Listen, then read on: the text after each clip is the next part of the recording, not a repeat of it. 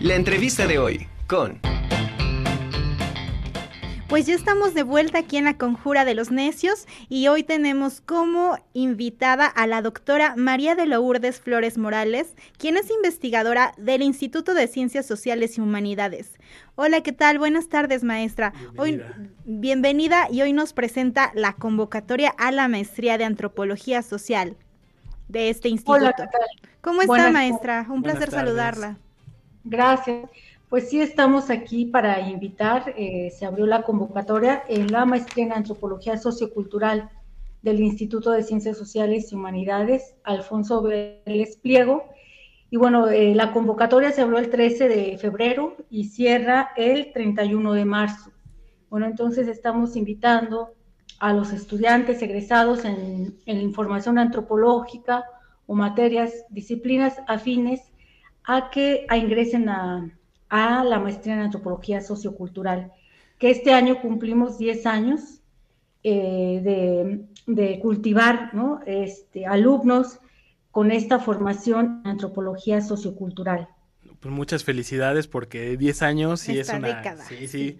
es una gran trayectoria, una gran labor para ir este eh, con los nuevos investigadores, los nuevos antropólogos que van egresando de nuestra casa de estudios. ¿Puede decirnos cuáles son las líneas de investigación que presenta este posgrado? Sí, bueno, el posgrado cuenta con tres líneas de investigación, que es diferenciación social, clase, género y etnia. La segunda línea de investigación, conocimiento y saberes en contextos de interculturalidad.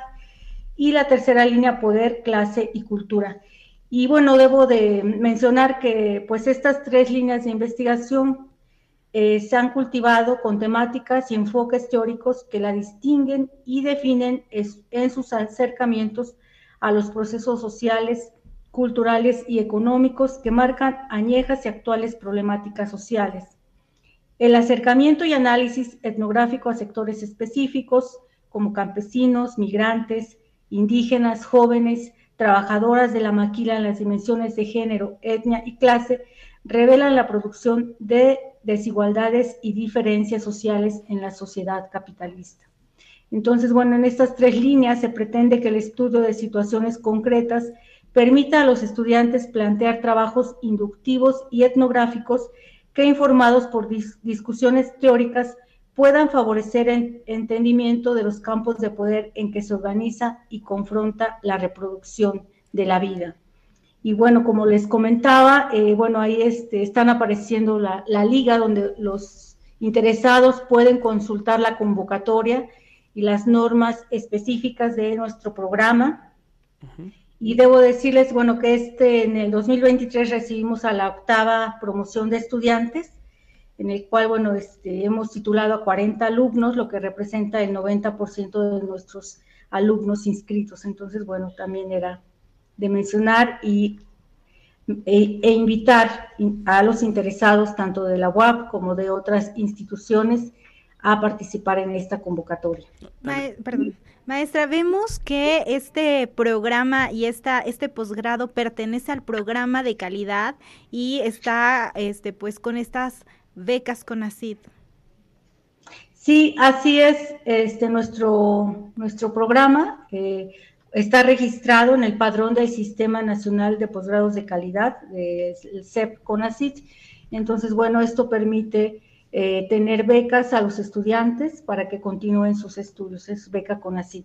No, Así es, es, increíble eso porque realmente ayuda muchísimo a los futuros investigadores a que realmente puedan aprovechar al 100% sus estudios. También quisiéramos preguntarle, este, ¿dónde se encuentra ubicado este, este posgrado? ¿Cuáles este, son sus oficinas para que también la gente pueda acercarse y preguntarles cualquier duda que tengan? Claro, eh, el posgrado se encuentra en la Casa de la Aduana Vieja, en la 2 Oriente 409, en el centro.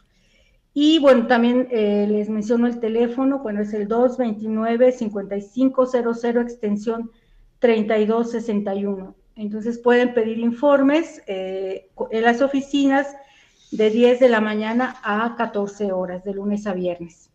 Ah, maestra, también preguntarle sobre esta maestría de antropología so social y cultural. cultural. Eh, ¿Qué impacto y qué tan ¿Cuál es la, atribución que genera precisamente en el, en el tema social? Vemos que la antropología todo el, todo el tiempo estamos conviviendo con ella, pues de acuerdo a los comportamientos que existen pues e, en la sociedad y todo. Entonces, en ese sentido, quería que me comentara sobre el impacto social que tiene esta maestría a favor de la sociedad. Bueno, eh, sí es uno de los, de los, de los cuestionamientos siempre, ¿no? ¿Cuál es el, impacto social que tenemos? Debemos decir que, bueno, como lo mencioné hace un momento, eh, las temáticas que abordan los estudiantes y que definen a las tres líneas de investigación tienen un acercamiento, un vínculo social en el sentido de las temáticas, ¿no? pensando en problemáticas sociales como es la migración, por un lado, ¿no?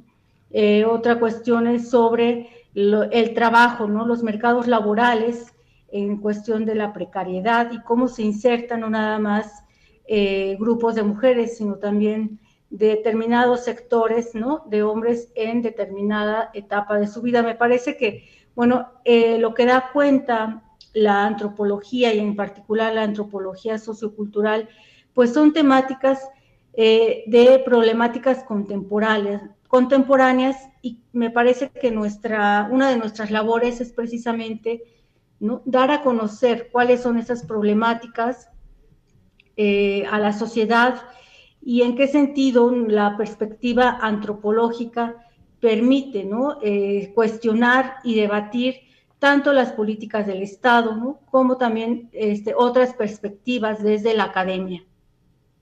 No, pues enhorabuena también por todo el programa que están manejando, porque realmente es bastante diverso la, la labor que están este, haciendo dentro del posgrado. Se notan unas líneas bastante diversificadas en lo que se están planteando.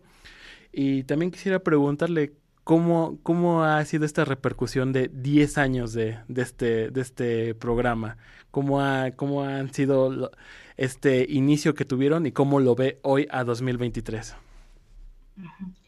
Sí, bueno, mm, pues de alguna forma podemos mencionar que, estos 10 años eh, nos hemos mantenido ¿no? como un programa eh, que cuenta, que está inscrito en el padrón del Sistema Nacional de, Posgrado, y esto pues se debe precisamente pues a, a, que hemos tenido ¿no? alumnos que se han titulado en tiempo y forma, que es el 90% de los estudiantes.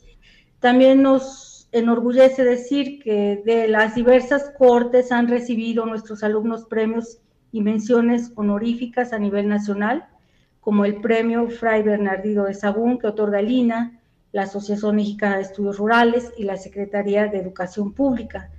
Y también, bueno, nos enorgullece decir que tres tesis de los alumnos y alumnas se han convertido en libros publicados y alumnos egresados pues han ingresado a una formación a nivel doctoral obteniendo becas en universidades de alto reconocimiento a nivel nacional e internacional. Entonces, bueno, esto es parte de nuestros logros del programa y de los profesores en conjunto. Pues muchas felicidades, maestra, porque además por lo que escucho, le dan seguimiento a sus egresados, el que están haciendo, qué se están desarrollando, siguen en el tema de investigación.